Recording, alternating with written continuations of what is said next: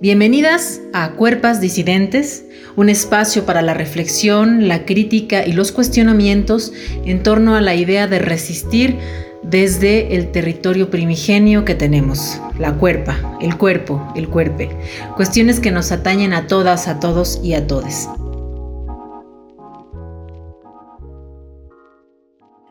Bienvenidas, bienvenides y bienvenidos a una emisión más de Cuerpas Disidentes un espacio de reflexión en torno a nuestras prácticas políticas y las formas en que generamos sentido a través de nuestro territorio primigenio que es la cuerpa, el cuerpo, el cuerpe. En esta ocasión están acá Daniela Díaz, la querida Elena Hernández, en los controles Omar Espinosa y Raquel Javide. Estamos muy, muy, muy contentas porque hoy está con nosotras Beca Duncan, que es historiadora del arte, se dedica a la investigación y a la divulgación. Es co-conductora del programa El Foco en ADN 40. Es creadora de un canal de YouTube en el que conduce las cápsulas Los Básicos del Arte, La Historia de las Cosas y Charla Confinada. Bienvenida, Beca. Muchísimo, muchísimo gusto. No, al contrario, gracias a ustedes por la, por la invitación. Estoy muy contenta de estar aquí compartiendo espacio pues con, con gente que sigo, que admiro y que me gustan mucho sus proyectos. Muchas gracias, Beca. Es, un gusto enorme para nosotros que estés aquí. Es un gusto compartir micrófonos contigo, cámaras contigo. Y pues el día de hoy vamos a estar conversando sobre Audre Lorde y su, su quehacer, su pensamiento conforme a lo erótico. Lorde hablaba de lo erótico como un recurso que reside en el interior de todas nosotras, que está sentado en un plano profundamente femenino y espiritual. Es en esta idea que sabemos que las clases de poder en la sociedad occidental siempre tienden, digamos, a privatizar todo aquello que, que es conforme al eros y al tánatos, ¿no? Eh, esto ha devenido en prejuicios y tabúes que dan pie a las opiniones que se construyen en diferentes discursos sociales. En este caso, Lord habla de la falsa ilusión de la opresión femenina, en la que etiquetas como la inferioridad atraen una gran ola de voces que se replican en sociedades conservadoras y con una nula educación sexual. Ustedes, chicas, Beca, Guadalupe, Elena, ¿creen que estamos en una nueva era donde la educación sexual pueda ser un punto de partida para que las sociedades terminen de excepar el patriarcado? Yo eh, empezaría diciendo, creo que lo que es muy interesante el pensamiento de Lord es también cómo separa ella lo erótico de lo pornográfico, ¿no? Pues precisamente en esta eh, dinámica de opresión a la mujer y cómo em, lo erótico resulta em, pues incluso hasta subversivo, peligroso para el hombre y entonces reprime eso y lo que busca exaltar es entonces lo pornográfico, ¿no? En donde la mujer no tiene ningún poder sobre sí misma, ¿no? La mujer entonces ella misma habla de que es reducida como una existencia plana, ¿no?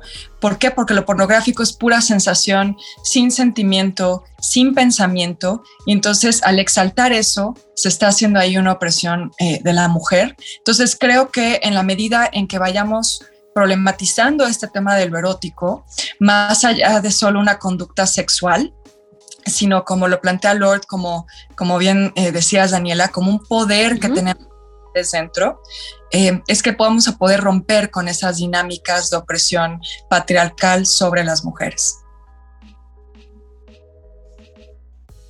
Elena, ¿tú, ¿tú qué opinas? Sí, estoy eh, de acuerdo en esta idea, ¿no? De cómo separar lo pornográfico de lo erótico. tenemos como esta idea de que es lo mismo, que hablamos de lo mismo, y no, o sea, lo erótico, si lo separamos como ella lo, menciona, entonces también hablamos de este placer individual con el que en este caso creamos. Ella, eh, por ejemplo, lo habla como el, eh, lo erótico como una clase de poder, casi exclusiva de lo femenino, ¿no? Eso es como interesante, como lo erótico es algo natural pero también es algo que durante mucho tiempo ha estado negado. O sea, las mujeres no podíamos hablar de lo erótico sin pensar que era algo pornográfico. Entonces, partiendo de ahí, a mí me gustaría que que pensáramos, eh, cada una de las que está en el panel, nos gusta crear proyectos, ¿no? Pensar en, creamos, ¿qué sentimos cuando creamos esos proyectos? Esa, esa idea, esa sensación de crear algo, me parece muy interesante pensarla desde este poder, desde este poder erótico que no tiene nada que ver con lo pornográfico. En mi caso, eh, guiar una revista de crítica y crónica de arte, pues es un reto, es placentero, es algo que disfruto. Para mí es sensual, es sensorial. Eh, están todos mis sentidos ahí implícitos, está mi intelecto, están mis pactos, está el convivir con otros con otras personas, con otras actitudes, con otros pensamientos, el que todos converjamos para mí es verdaderamente un quehacer muy erótico. Es un quehacer, como les decía, sensorial, es un quehacer que implica no solo pensamiento, implica empatía, implica estar informado, implica relacionarse, vincularse.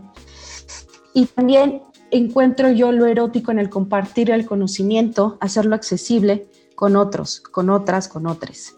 Esa conjunción que nos, que nos acerca a los otros, ¿no? Yo lo encuentro bastante erótico, es un devenir muy placentero para mí. Y no sé, ustedes también como creadoras de contenidos, hay algo, ¿qué es la pulsión que las mueve? ¿Qué es lo que eh, es, es, este hacer que las mueve? ¿Es para ustedes lo erótico? ¿Lo erótico es compartir? Eh, ¿O es para ustedes todo? Yo creo que hay algo ahí eh, de la lectura de Lord sobre lo erótico con lo que todas nos podemos de alguna manera identificar y esta idea de lo erótico, más allá de ser como esta eh, fuerza que tienen las mujeres naturalmente o que es inherente a ser mujer, me gusta un poco la idea de lo erótico eh, entendido como un sentimiento profundo de satisfacción, ¿no? Y la idea de que eso va más allá de lo sexual, es eh, la, realización plena y total de la mujer en la actividad que la mujer ha decidido hacer. Ahí entra el trabajo, ahí entra la creación, ahí entran otros, otros aspectos de la vida que Lord entendía como lo erótico, porque ella además hay que, hay que resaltar que entiende lo erótico desde la etimología griega de la palabra, en el que es el amor como, exacto, como, como un amor completo, total. Eh, no, comparte, no, no, compartimentalizado, es una palabra muy larga, este, como, como ella dice que lo entienden los hombres, ¿no? Los hombres toman el concepto erótico y lo convierten solo en algo sexual, pornográfico en el que la mujer es entonces un objeto de uso y, de abuso también, ¿no? Y entonces ella más bien como el amor que tú das a todas las cosas que son parte de tu vida, que te dan satisfacción, que te dan plenitud. Y creo que en ese sentido el trabajo que hacemos, claro que puede ser una experiencia erótica, entendiendo el concepto como lo entiende eh, Audrey Lord, ¿no? Entonces creo que eh, sí puede haber un, digamos, un goce, un placer, como decía Daniela, en el trabajo. Ahora, yo también siento que em, si hay una lectura que quizá a mí me cueste trabajo entender de lo de Lord eh, o del concepto de ella. De hecho, me sorprendió un poco que me invitaran a mí a hablar de esto, porque pues Lord era una negra, lesbiana. Lesbiana, claro. O sea, yo soy blanca, heteronormada, cisgénero, entonces yo también digo, bueno, este, igual mi lectura de Lord eh, va a estar muy alejada de la realidad que ella vivía, ¿no? Pero creo que como mujeres sí podemos Em, tener una cierta empatía con esta idea de lo erótico como una satisfacción total y plena y que a la vez es oprimida por el hombre porque esa satisfacción que la mujer puede sentir y esa realización que la mujer puede tener plena al estar haciendo lo que ella quiere, el trabajo que le gusta, lo que le genera placer, es peligrosa para el patriarcado, ¿no? Entonces creo que es una lectura con la que todas las mujeres podemos estar de acuerdo con Lord.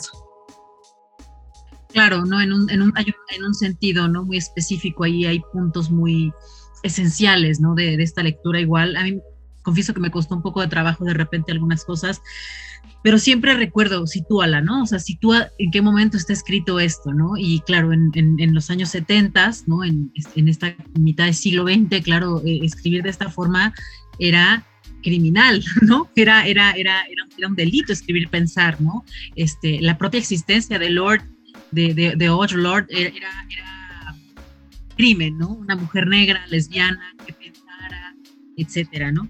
Entonces, em, me gusta mucho eh, como lo planteas, Beca, y también me gusta atrapar esta parte, ¿no? Eh, lo erótico entendido como una pulsión de vida, o sea, más allá, más allá de pensar frente a las mujeres, qué mujeres? Yo me pregunto a qué mujeres y no, y no estoy segura si es inherente, pero porque creo que lo erótico es una, es una decisión.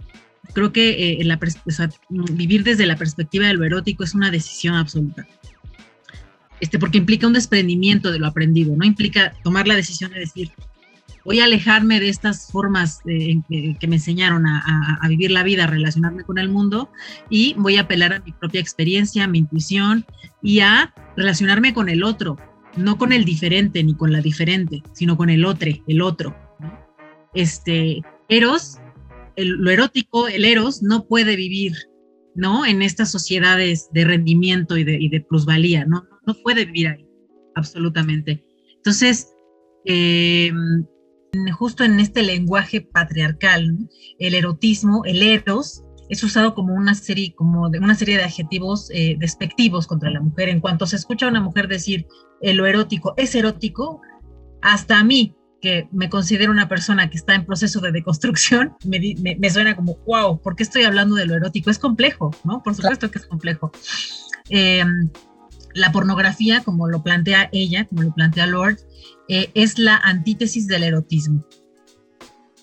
Y en, un sentido creo que sí, o sea, si apelamos también al significado de pornográfico como lo deshonesto, ¿no? Como lo que, como lo que es amoral en un sentido de vida, creo, creo que puede ser, ¿no?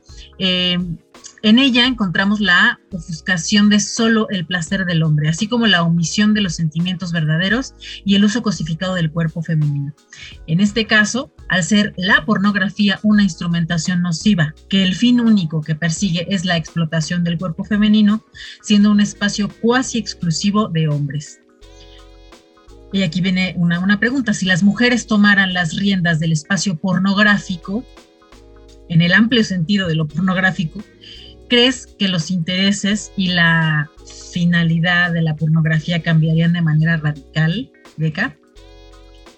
Híjole, yo creo que ese es, un tema bien complejo. Yo pienso, por ejemplo, de pronto en, Angela Carter, eh, la novelista, ella tiene una visión muy interesante sobre, eh, por ejemplo, la prostitución, que digamos, la prostitución no está tan lejos del mundo de lo pornográfico. ¿No? De cierta manera.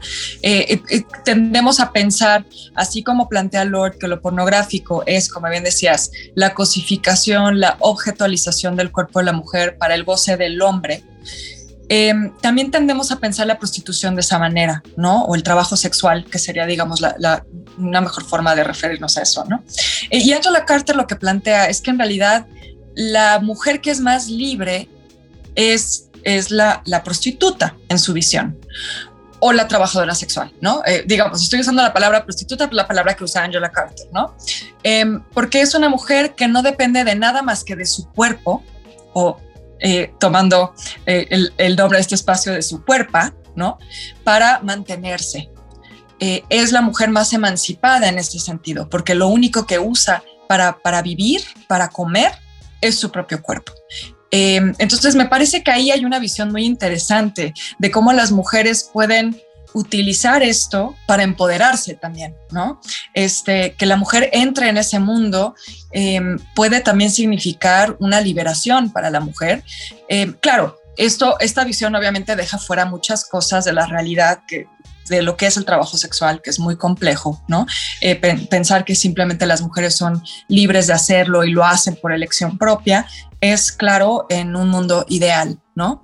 Pero eh, creo que sí hay algo eh, que, que, resuena, digamos, de, de, esta visión de Angela Carter, es la forma en la que las mujeres, pues precisamente pueden tomar las riendas de cómo su cuerpo es usado y consumido y, creo que esa parte podría ser muy interesante de, eh, digamos, que, la mujer empiece a involucrarse en ese mundo. Sin embargo, creo que la visión eh, o la carga que le da Lord al tema de la pornografía es tan negativa, es tan, digamos, antigénero, es tan patriarcal, Em, que incluso, por ejemplo, ha, suscitado cosas interesantes como lecturas de Lord desde lo legislativo, ¿no? Hay mujeres que han retomado su lectura de lo pornográfico para legislar en contra de la pornografía por considerar que lleva eh, consigo siempre esta carga del abuso contra otra persona en una relación como de poder, ¿no? Entonces creo que esa connotación tan patriarcal que tiene la pornografía en la lectura de Lord imposibilita que las mujeres puedan tener un espacio ahí o que incluso quieran, ¿no? Este, entonces creo que no sé, creo que es un tema muy complejo, yo no sabría todavía muy bien cómo abordarlo. Pues sí, mira, un poco eh, siguiendo lo que comenta Becca sobre Angela, Angela Carter, hay una teórica que a mí me gusta mucho, una pensadora que se llama Diana J. Torres, a lo mejor la conocen ustedes, como la pornoterrorista. Ella habla sobre la liberación femenina precisamente a través de, del pleno uso del cuerpo, de la cuerpa, digamos. ¿no? Tiene un tratado por ahí bastante interesante que se llama Pucha Potens, que es las potencias de nosotras, de nuestra sexualidad, de la eyaculación femenina, ¿no? Llevada al, al, máximo, al full. Entonces, un poquito, si leemos a Lord en los 70, cuando está todo este auge de la pornografía, que tenemos ahí a una industria creciente que está haciendo, que está explotando y después nos enteramos de historias de mujeres que fueron abusadas, que fueron sometidas, ¿no? Entonces sí hay ahí una, una antítesis en contra de la pornografía, como bien apuntaba Beca, contra lo patriarcal, contra lo que nos somete, contra lo que nos humilla como mujeres, ¿no? Y está esta otra corriente que dice, bueno, entonces, si nosotras no podemos ejercer eh, esta libertad con nuestro cuerpo, sentir placer no solamente, digamos, en esta idea del Lord, del amor, de plenitud, sino podemos, porque se nos ha enseñado también que nuestro placer debe, debe esconderse, ¿no? Que no debe ser libre, que no debe de llevarse al máximo sus últimas potencias y posibilidades. Entonces, pues, como bien dices, es un tema bastante complejo porque no podemos dejar a un lado todo lo que ocurre con la industria pornográfica, no solo con las mujeres, sino con menores de edad, con y una serie de, cuestiones ahí. Pero también es interesante la otra parte, ¿no? La que nos habla del placer, de la, del libre albedrío, de las, digamos, de nosotras para decidir si lo ejercemos o no. Y luego también estas plataformas ahora como OnlyFans, que están muy en boga, que apuestan por la liberación y la democratización del, digamos, de la exhibición de los cuerpos, ya sea para sexual o para entretenimiento. Entonces ahí también son cuestiones que, que tienen que revisarse, que tienen que discutirse, hasta dónde es válido, qué no es válido, cómo, por qué, para quiénes y cómo nos está afectando como sociedad, ¿no? Un poquito sería ese mi, mi comentario. Solo me quedé pensando, claro, qué, importante lo que decía también Guadalupe de leer al orden en su contexto, ¿no? Porque ahorita mencionaste, claro, está escribiendo en los 70 en, en, en todo lo que está pasando en la pornografía. Inmediatamente vino a mi cabeza la imagen de Deep Throat, ¿no? Este, ¿no? La, icónica película de, de, esa época o este, Naranja Mecánica, ¿no? Palos, hay estas escenas también como tan, eh, tan pornográficas, esa violencia ejercida sobre el cuerpo. Entonces, claro, eh, es como la importancia de pensar históricamente y de leer los textos siempre en su, en su contexto y, y no tratar de imponerle lecturas desde la actualidad, aunque si bien a mí me parece que puede ser muy actual eh, lo que escribe Lord, pues sí, qué importante pensar en qué estaba sucediendo en su mundo cuando ella escribió eso y, justo estas fueron como las imágenes. Es que, pues, ustedes me entenderán, historiadoras del arte, ¿verdad? Pensamos en imágenes, las imágenes nos empiezan a tomar por asalto la cabeza. Sí, yo también estaba pensando en esta imagen, ¿no? ¿Qué sucedía en ese tiempo? cómo ella habitaba ese momento y cómo lo trataba de explicar. En este momento se me viene a la mente algo que decía ayer la maestra Lagarde, que era pensar, revisar y revivir todo lo que ya está escrito para poder crear nuevas rutas de acción, ¿no? Desde donde estamos. Entonces creo que si lo pensamos con algo que preguntaban hace un momento, ¿no? Esto puede modificar ciertas conductas patriarcales. Yo creo que sí, porque hay una consigna feminista que dice que sobre nuestro cuerpo decidimos nosotras. Y si apelamos a ese derecho, ¿por qué tendríamos que cuestionar a las chicas que justo como menciona Dani, están decidiendo tener su OnlyFans, ¿no? Están decidiendo sobre su cuerpo. Yo creo que también es muy válido situar en este momento que si es algo que ellas necesitan hacer o lo quieren hacer, lo están decidiendo, pues eh, hay una diferencia entre trata y cuando yo decido qué hacer con mi cuerpo. Entonces eso creo que también es muy importante resaltar. Gracias, gracias Raquel. Eh, creo, que, creo que estamos aquí como, como tocando puntos bien importantes, ¿no? Este, esta lectura del orden en ese momento y cómo traerla al presente, ¿no? Estas imágenes que están, que están mencionando ustedes. Eh, me, me, acuerdo también de este, este caso que hasta, hasta salió en los noticieros que me parecía como de lo más vulgar. ¿Por qué lo digo? Porque eh, una chica, supongo que 16 añera, este, en su TikTok publicó, o sea, ¿no? Sacó un video en el que ella perreaba, ¿no? Y, pues muy su placer, muy su perreo, pues qué bueno que le sale, a mí no me sale, o sea, yo he intentado perrear, no me sale. Este, ¿no? Y qué bueno. Y, él, y la respuesta a esto fue su propio padre invadiendo su espacio personal virtual, diciéndole, dile a la gente que vas a borrar este video porque las nalgas solo las enseñan las putas. Así quieres verte, este, ¿no? En una, en, en una cosa humillante, absoluta, de dominación de señor feudal, de decidiendo sobre el cuerpo de esa niña, porque pues, es, una, es una chava, chavita, pero finalmente su cuerpo, ¿no? Entonces viene el padre, el pater familia, a decidir sobre el cuerpo de esta chava, ¿no? Ya que pida disculpas públicas porque lo que ha hecho, disfrutar de su, de su cuerpo, de su erotismo personal, es ofensivo para su familia y es ofensivo para él. Entonces, mm, mm, viene muy a cuenta esto que plantea, que plantea el orden, ¿no? O sea, eh, eh, eh, lo erótico, el eros como una fuerza vital, una fuerza de vida, ¿no? O sea, quiero perrear porque mi cuerpo, porque puedo, porque me gusta, porque me hace sentir bien, etcétera, ¿no? Eh, también mm, me gusta por dónde lo lleva después Lord, eh, en, el, en el sentido de, lo erótico que implica estar con otros, ¿no? Lo erótico que implica compartir actividades con otras personas, ¿no?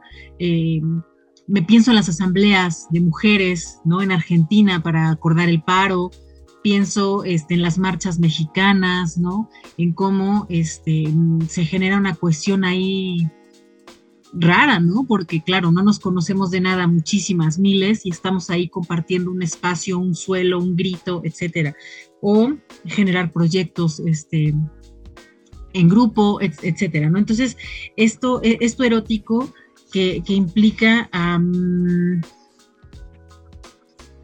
seguir haciendo, haciendo que la vida funcione, vamos, ¿no? O sea, este placer que podemos encontrar en, seguir haciendo que, la vida funcione. Hay una cosa muy, muy bonita que, que quiero rescatar del texto que dice, lo erótico actúa de diversas maneras, la primera de las cuales consiste en proporcionar el poder que deriva de compartir profundamente cualquier empeño con otra persona. Compartir el gozo, ya sea físico, emocional, psicológico o intelectual, tiende entre quienes lo comparten un puente que puede ser la base para entender mejor aquello que no se comparte y disminuir el miedo a la diferencia. El hecho de poder compartir esa conexión íntima sirve de indicador del gozo del que me sé capaz de sentir.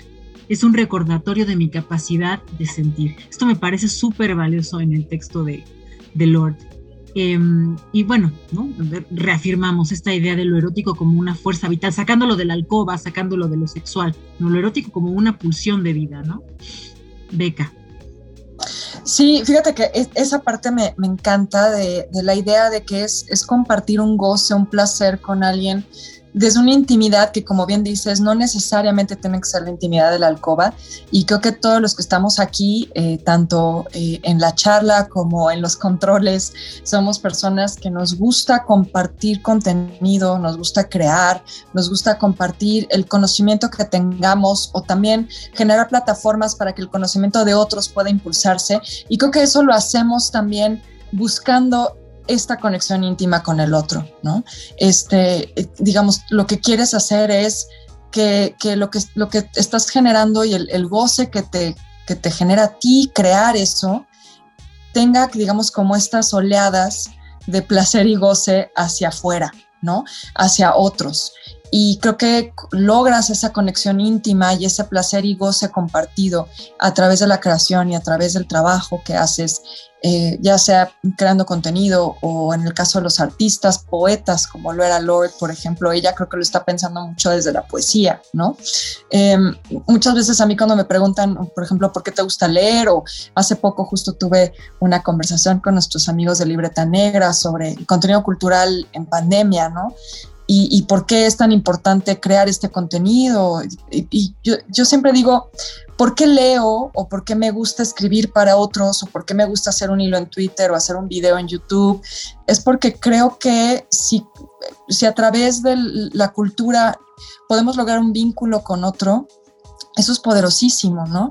Es eh, por un momento te sientes un poco menos solo en el mundo, sientes que alguien se ha sentido como tú te sientes en este momento. Y ese es, creo que esa conexión íntima de la que habla eh, Lord, ¿no?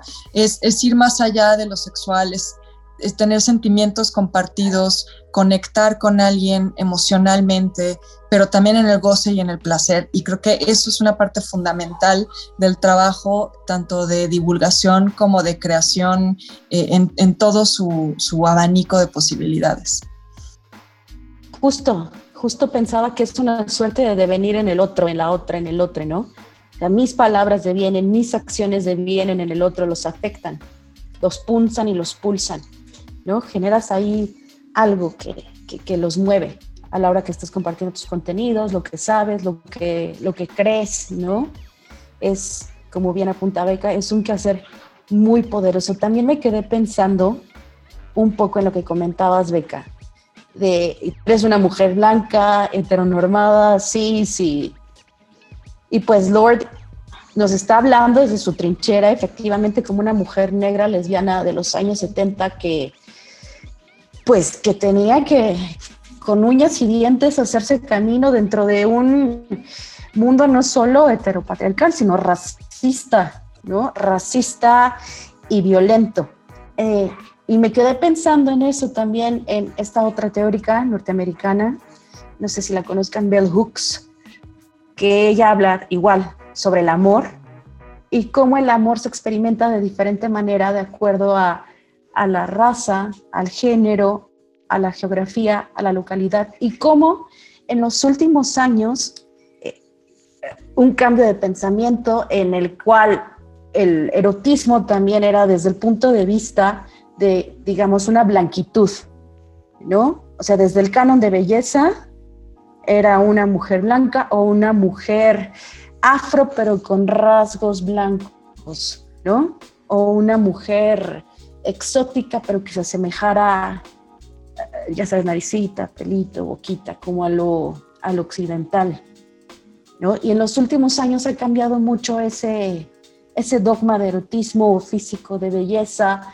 Estoy pensando, eh, no sé, en este fenómeno que estuvo en los últimos años en Europa de los fake latinos, que, no sé, un europeo se hacía pasar por eh, decir tengo ascendencia latina o tengo ascendencia negra y no la tenían y de pronto el decir tengo esta ascendencia los ayudaba a, resaltar en, en, el mundo intelectual, en el mundo cultural, como un plus, ¿no? Entonces, ¿cómo se ha revertido eso también?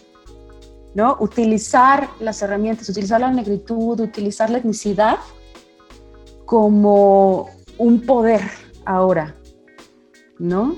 Ahora como les comentaba, el tener una cierta ascendencia te hace, no sé, más interesante o te abre caminos en un mundo más, digamos, woke o progresista, ¿no? Que también es, desconfío un poco de...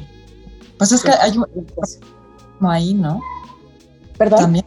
Que, detrás de eso hay un profundo racismo también. Sí, sí, sí, sí, definitivamente, pero me quedé pensando justo en eso. ¿No? ¿Cómo ocupar estos espacios sin incurrir en colonialismo, sin incurrir en racismo, sin incurrir en... O sea, es muy complejo también, ¿no? Apropiarnos del pensamiento de Lord como mujeres latinas, ¿no?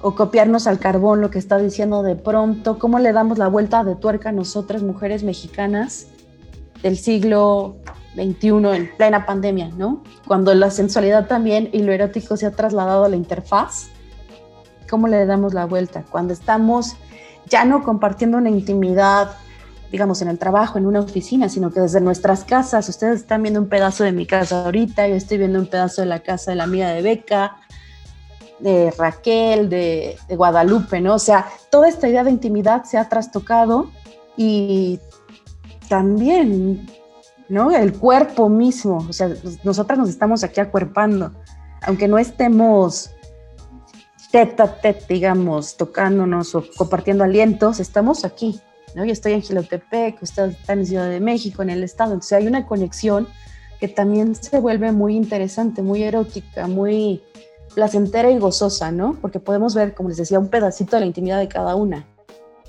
Esto me gusta mucho, ¿no? Esto último que ha salido de cómo vivir el erotismo día a día, ¿no? Hoy en el presente, eh, más allá de la idea que plantea Lord, la, idea primera que plantea Lord, ¿no? Después, me interesa mucho que lo lleva hacia la idea del eros contra la impotencia, ¿no? Eh, la cito aquí, es un parrafito, dice, al estar en contacto con lo erótico, me revelo contra la aceptación de la impotencia y de todos los estados de mi ser que no son naturales en mí, que se me han impuesto, tales como la resignación, la desesperación, la humillación, la depresión y la autonegación. Entonces, cuando pienso en cómo nos las hemos ingeniado para estar conectadas así, ¿no? O sea, ¿no? virtualmente. Claro, me parecen, me parecen acciones de un erotismo colectivo brutal. Es un esfuerzo brutal que hemos hecho todos de seguir estando, ¿no? De seguir apareciendo y de seguir escuchándonos.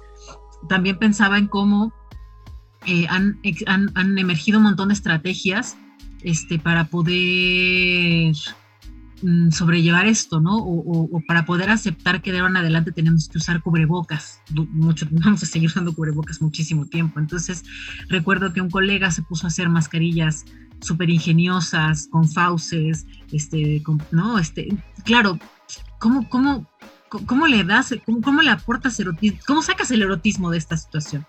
¿no? Más allá de, de, lo terrible que ha sido para millones de personas, ¿no? Que han perdido a muchos seres queridos, me incluyo, he perdido integrantes de mi familia, ¿no? Por esto, pienso en mmm, dónde está lo erótico en esto. Porque si no pensamos en dónde está lo erótico en esto que estamos este, atravesando, es, estamos garantizándonos la muerte, como dice Lord, de la depresión, la autonegación, ¿no? Ese lugar en el que, claro, de la víctima ideal del capital, ¿no? Estamos en una pandemia, todo es fatal, vámonos todos al carajo. ¿No? Vamos a, vamos a, casi a tirarnos al, suicidio. Entonces, no. ¿Cómo, ¿Cómo alejarnos de la impotencia? Entendiendo la impotencia como una incapacidad de agencia, ¿no? La impotencia, una sin potencia, sin capacidad de acción, sin capacidad de agencia, contra el, el eros, la pulsión de vida, ¿no? Y las ganas de hacer, de estar y de seguir. Sí, esto de, la, de, lo erótico como una forma de vencer la impotencia, pues digo, finalmente es impotencia sin poder, ¿no? Este, y, creo que eso es, eso es justo lo que plantea Lourdes, lo erótico como una forma de reafirmar tu poder, de, de hacerlo tuyo, de, de, generar cosas con ese poder. Eh, y creo que sí, el, el, el reto ahorita es, es importante eh, en, en, todo sentido, ¿no? Justo como cómo, cómo ejerces tu poder si, si estás pues, metido en tu casa solo, ¿no? Este, ¿qué, qué puedes hacer ahí? Eh, esa creo que es una reflexión interesante. Creo que los efectos de, de, lo que estamos viviendo ahorita todavía no los, no los vamos a terminar de, de, de, absorber ni de ver hasta dentro de mucho tiempo.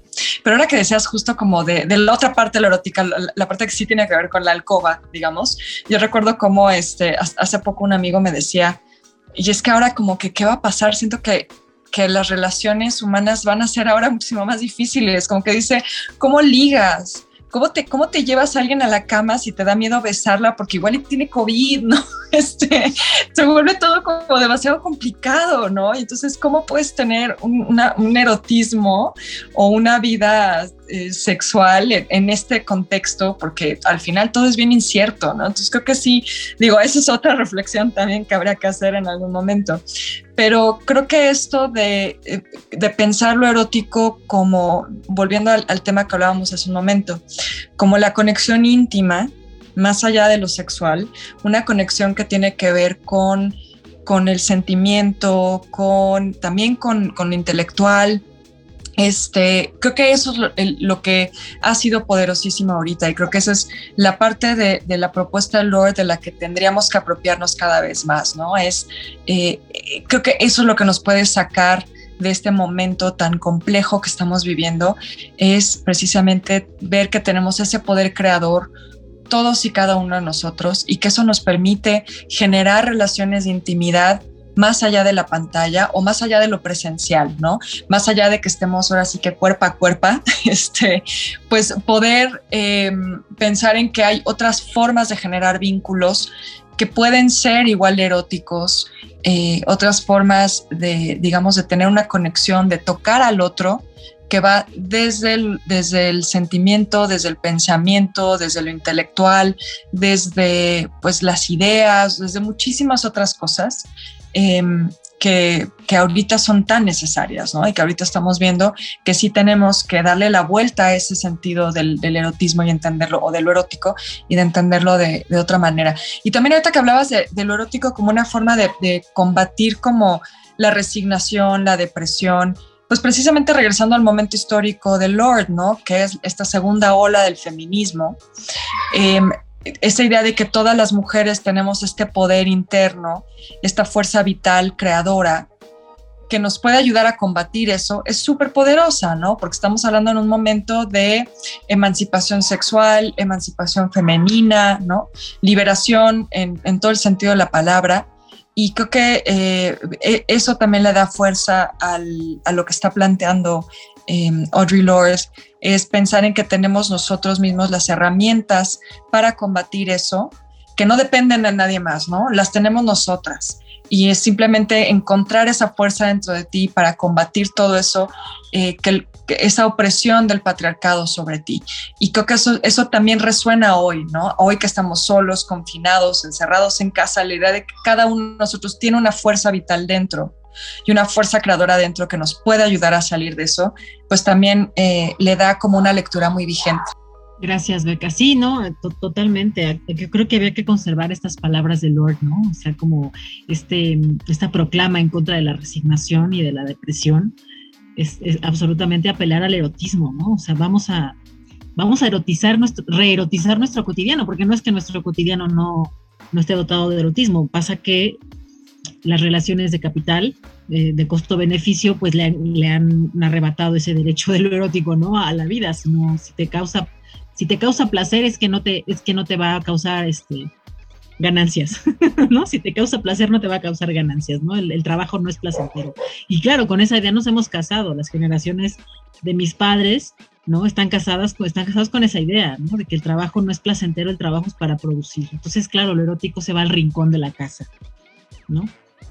Y ya, bueno, yendo hacia el final, este, que nos podríamos quedar aquí hablando horas de esto, este, mm, eh, Audrey nos cuenta que la experiencia del erotismo no se debe experimentar en segunda mano. Nos dice que una experiencia compartida puede resultar más placentera, como ya lo comentábamos. En este caso, generar proyectos en colectivo, hacer redes de trabajo, generar espacios propios para dar a conocer nuestro trabajo basados en el erotismo qué satisfacciones nos está dejando, ¿no? Esto que estamos haciendo ahorita, ¿no? ¿Qué satisfacción nos está produciendo?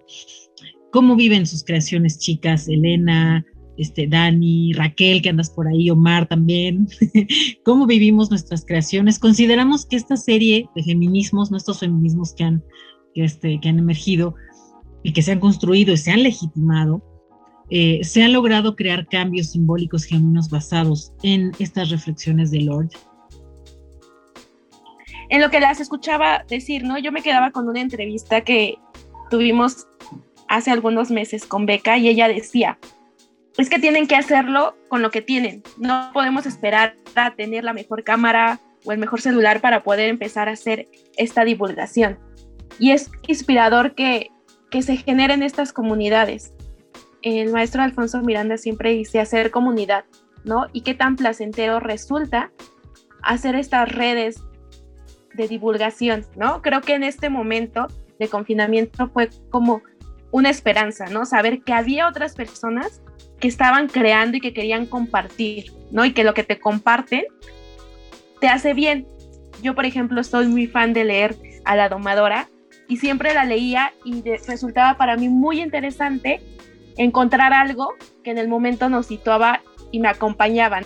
Sí, yo, yo creo que esto de, trabajar en colectivo, de hacer comunidad, de hacer redes de trabajo, yo creo que es importantísimo. Em, justo, por ejemplo, retomando lo que decía Elena de esa entrevista que, tuvimos, yo lo decía también porque yo creo que hay mucha gente que tiene muchas cosas interesantes que decir, que tiene una mirada que aportar, que puede ser valiosísima y que quizá a veces se inhibe porque cree que no tiene las herramientas técnicas suficientes para hacerlo, ¿no? Em, y, yo soy de la postura de que lo que importa el contenido es, es cómo lo dices y qué dices, ¿no? Es, digamos, la carnita es lo importante. Si tu cuadro no se ve perfecto, si no tienes la mejor cámara, no importa, porque lo que importa es, de nuevo, esta conexión, que tú puedas decir algo, puedas compartir un conocimiento que conecte con otra persona. Y a la persona a la que le conectó contigo, no le va a importar si tu cámara no es la mejor, si no tienes la luz más profesional, si, si tu cara se ve oscura en tu video. O sea, no les va a importar. Lo que les va a importar es que tú, tú aportaste algo que los hizo sentir bien y que les ayudó en un momento que puede ser, como decía Elena, un momento pues de desasosiego total como el que estamos viviendo ahorita o algo tan sencillo que por ejemplo a mí me da mucha felicidad es cuando alguien dice me ayudó en mi tarea tenía que hacer una tarea y no encontraba información y tu video me ayudó un montón. Qué bueno que eso es útil y que le hizo más fácil la vida a alguien más, que lo disfrutó. Yo creo que también de eso se trata, del, volvemos a lo mismo, del goce, del disfrute, del placer, que nosotros seamos felices haciéndolo y que hagamos a otros felices con lo que hacemos. Y en cuanto a esto del colectivo y de la comunidad, yo creo que es fundamental. Creo que quienes se cierran a hacer comunidad, o quienes sienten que son los dueños de un conocimiento, son los únicos que pueden aportar información valiosa sobre un tema, pues están perdiendo de una experiencia riquísima porque cada uno de nosotros aporta una mirada distinta a un tema y quizá no tienes que ser el gran especialista, pero puedes aportar una, una perspectiva y un punto de vista muy valioso. La pluralidad, la diversidad en todas sus expresiones, la diversidad de ideas, pero también la diversidad de sexual, de género, todo eso enriquece cualquier conversación, enriquece cualquier grupo de trabajo, eh, te aporta experiencias de vida que son ajenas a las tuyas y por lo tanto otras formas de entender la realidad y el mundo que tú jamás te hubieras preguntado, que tú jamás hubieras visto. Y creo que eso también es bien interesante en esta idea de ir tejiendo redes de colaboración, ir eh, eh, pues generando proyectos colectivos Em, hacer este tipo de cruces, ¿no? Donde eh, aquí estamos participando personas que tenemos nuestros propios proyectos individuales, pero aquí también estamos conviviendo. Em, creo que eso es, fundamental porque siempre hay que apelar a la diversidad, siempre y a la pluralidad. Yo, yo no veo otro camino.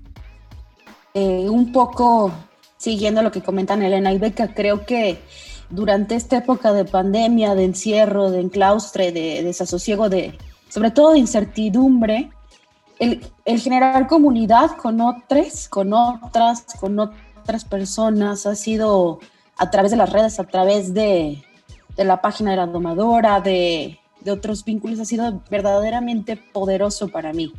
Conocer otros puntos de vista, integrarme más en, en, el feminismo, que era un tema que para mí, sí es, si bien estaba en mi vida, no estaba, digamos, tan visible como lo es ahora y compartir lo que yo creo, lo que yo pienso con otros ha sido una experiencia para mí bastante gozosa, bastante placentera. Igual aprender de otras, de otras en la revista, porque ahí tenemos eh, multiplicidad de, de plumas. yo que soy abogada, Alfonso que es historiador, Norma que es fotógrafa, Ari periodista, Ulises es internacionalista. Entonces, pues ha sido muy satisfactorio. Todos hemos aprendido mucho la una de la otra, el uno del otro. Y creo que también estos espacios que se han generado, el conocer a Elena, por ejemplo, ha sido muy afortunado para mí, el conocerte a ti, Raquel, a Guadalupe, estar aquí compartiendo micrófono con Beca ha sido en verdad una, una experiencia muy, muy grata, muy satisfactoria, muy placentera. Esta, generar comunidades de mujeres, con mujeres, para mujeres, también es, es algo muy importante, ¿no? Que, que en el encierro hemos sido víctimas de más violencia y no sé si esto pueda llegar a alguien que lo necesite, si esto vaya a ser un motor que mueva a otras chicas a generar sus proyectos, a otros chiques, ¿no?